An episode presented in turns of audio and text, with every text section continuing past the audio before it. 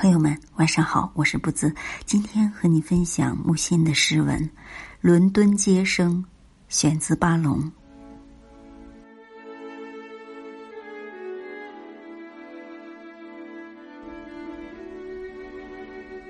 六十年前，在伦敦说起伦敦，我喜欢爱迪生的那个时候。半夜被斯文的叩门声扰醒。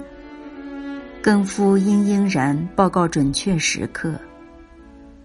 街上响着他的灵铎渐远了。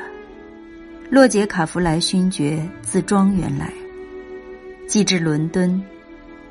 他说起初一星期，脑缝中全是街上的各种呼声。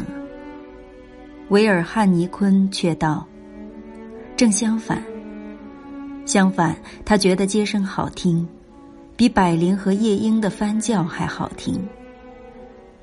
伦敦街声那时候分两种：声乐、器乐，包括敲炒锅、打键盘，人人处处朝朝暮暮敲敲打打。烟珠者吹的是画角，难得的。街上并没有太多要烟的东西，凭天赋嗓子者真正优秀呢。卖牛奶的叫声尖，尖的酷烈，会使善感的人满口牙齿发酸。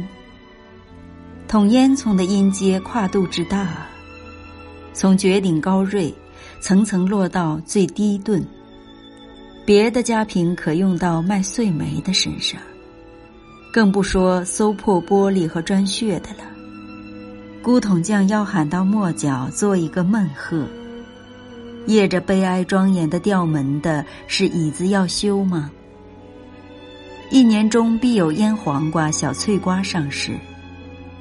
可惜呀，十二个月只有两个月听得到。如果天不作美，一个月后就寥落下去。这许多呼声，大抵不易辨别。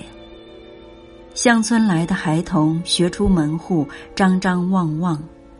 像修风箱的买苹果，问磨刀剪的要姜饼，像我那样无意而有心地灵，也难推断。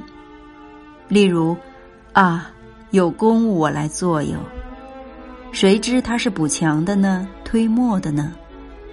还有些人，就说松软可口蓬蓬酥吧，香粉沃特的货郎也够聪明。都已把祖传的叫嚣改编为如歌的行板。